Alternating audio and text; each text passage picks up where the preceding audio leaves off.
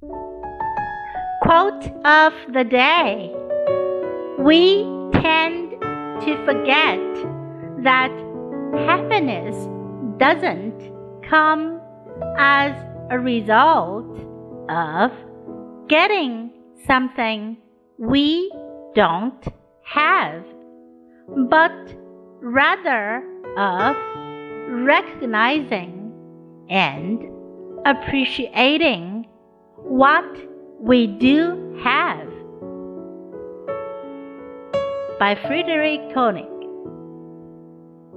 我们往往会忘记，幸福不是因为得到了我们所没有的东西，而是因为我们认识到并欣赏我们所拥有的东西。